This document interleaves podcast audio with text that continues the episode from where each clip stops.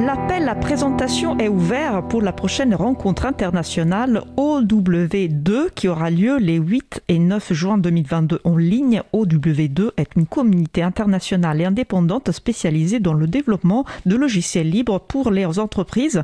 Et le thème central de l'édition de cette année est des logiciels libres fiables et sans surprise. Vous avez jusqu'au 27 février pour soumettre vos propositions qui doivent être rédigées en anglais.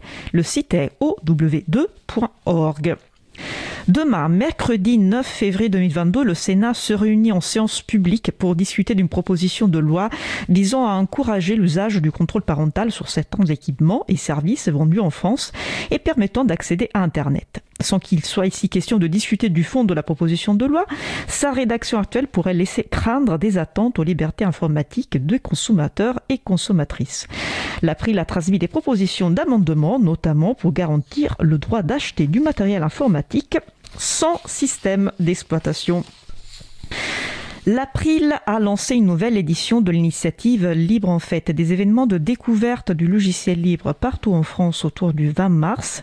Toute organisation ayant à cœur la promotion du logiciel libre et de la culture libre est invitée à proposer un ou plusieurs événements à destination du grand public.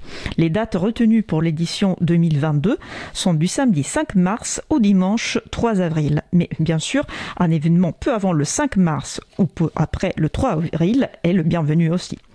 Je vous invite à consulter le site de l'agenda du libre, agendadulibre.org, pour trouver des événements en lien avec le logiciel libre ou la culture libre près de chez vous.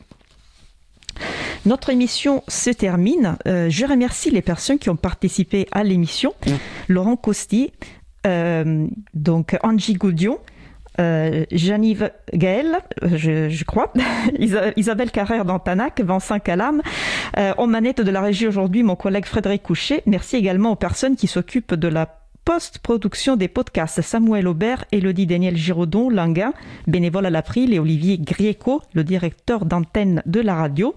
Merci aussi à Quentin Gibaud, bénévole à l'April, qui découpera le podcast complet en podcast individuel par sujet.